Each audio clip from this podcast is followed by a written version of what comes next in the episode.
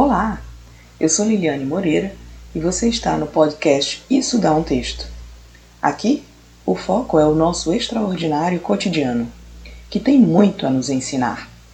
O tema de hoje é O que importa? Ele é daquelas pessoas que a gente não consegue definir fácil. De família árabe, sua vida é naturalmente com fartura e status. Fez seu nome na gastronomia organizando grandes eventos para famílias abastadas financeiramente. Porém, é o mesmo que diz que sente sua veia pulsar mais forte num barquinho de pescador no meio do rio Amazonas. O prazer dele é caçar tesouros gastronômicos escondidos no Brasil. Extrair da simplicidade de um frutinho da floresta uma combinação equilibrada com ingredientes já testados. O sorriso nas fotos de suas expedições sinaliza que, de fato, estava feliz sentado no chão, aprendendo a fazer cestos de palha em casas de pau a pique nas comunidades ribeirinhas. Por outro lado, ele foi dono de um restaurante em hotel cinco estrelas.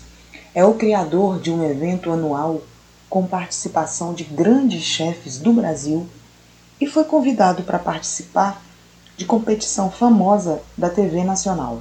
Com tantos arquivos de ouro a serem gravados em sua memória, por que não deletou uma simples frase que uma pessoa comum, no caso eu, lhe dissera no início dos anos 2000? Meu primeiro encontro com este chefe foi por motivo de trabalho. Fomos contratados para um evento cada qual na sua área de atuação, e não nos demos bem nos primeiros minutos. Bem o estilo da canção do Nando Reis. Você me achava meio esquisito e eu te achava tão chata. Mas à proporção que o trabalho avançava, derrubamos as barreiras do orgulho e nasceu a admiração mútua. Não tinha como contestar a perfeição que ele buscava na apresentação dos pratos a excelência do sabor e o cuidado com os convidados. Ele também passou a não interferir nas estratégias de organização de uma coletiva de imprensa, cada qual no seu quadrado. Concluímos o evento com louvor. Recebemos o reconhecimento do cliente e continuamos a amizade. O esquisito contratou a chata para assessorar um empreendimento e depois foi minha vez de contratá-lo para a comemoração de cinco anos da empresa que eu tinha à época. Foi quando apertamos um nó da confiança. No dia da festa, tão aguardada por mim, tudo estava como eu havia planejado. Cerca de 500 convidados, ambientação, performances, serviços e a apresentação da mesa impecáveis. Eu era só alegria. Após a primeira hora do evento, escuro total. Faltou energia. A casa era uma boate que adotava todos os cuidados com iluminação de emergência. Mas a energia backup tinha limite de tempo. Apreensivo, o administrador disse que as luzes de emergência segurariam por apenas 40 minutos. 40 minutos. Meses de organização entre captação de recursos, convites, divulgação, homenagens, para apenas 40 minutos de festa. Após 30 minutos, eu saí da cena dos convidados e fui para um cantinho escondido. Ali eu chorei e conversei com Deus sobre o porquê daquele teste. Quando estava me torturando com autocrítica exagerada, o meu amigo chefe apareceu. Estava procurando você pela festa inteira. O que é que você está fazendo aqui? Só temos energia por mais dez minutos. Estou muito nervosa e não queria passar isso para as pessoas. Acho que nossa festa acabou. Aconteça o que tiver de acontecer, a festa já é um sucesso.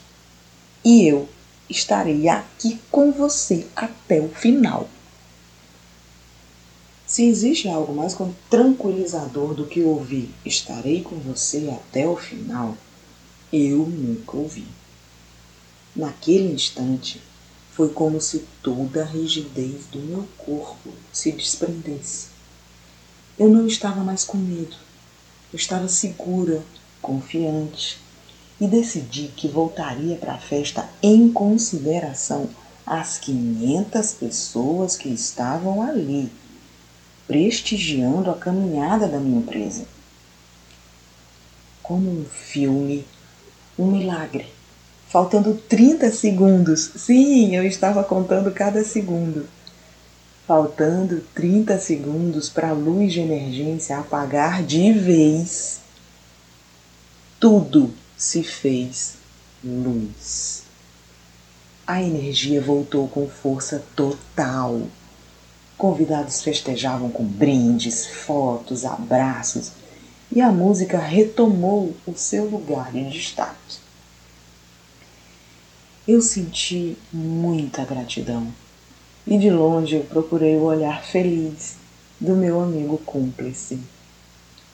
Depois disso, nos vimos poucas vezes. Ele foi ganhar o mundo. Eu continuei na mesma cidade, mas mudei o número de telefone e fechei a empresa. Nada disso é problema na era das redes sociais. Duas décadas depois, ele me achou e, com emoção na voz, enviou o seguinte áudio: Eu nunca esqueci daquele dia na festa, quando você olhou nos meus olhos e disse: Você é gente. Fiquei parada sob o impacto deste áudio.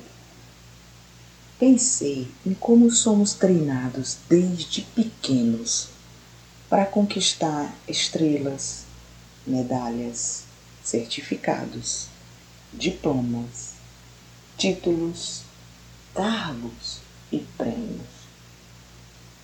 Pensei na sensação boa que é receber dos outros um atestado de que somos bons no que fazemos, que somos capazes de atingir metas e até de superar expectativas. Sim, é mesmo muito bom. Mas, para além de todos os reconhecimentos externos, ainda nos emocionamos quando alguém mergulha no humano que há em nós. Neste áudio, ele disse acreditar que existem encontros determinantes na vida, pois que aquela frase, você é gente, o fez ver que ele era mais do que as avaliações de suas habilidades e competências. Também dou atenção aos encontros. Existem pessoas que, mesmo que fiquem pouco tempo em nossas vidas, desviam nossa rota, tiram véus, abrem janelas, dizem algo que demonstra a crença em nós e o impossível parece fácil. Meu amigo carrega o você é gente como um mantra.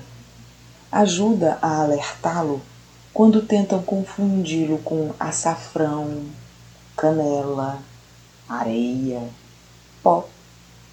Nada. Ele é gente, como a gente. Isso é o que importa. Eu sou Liliane Moreira e este foi mais um episódio do podcast Isso dá um texto. Até a próxima!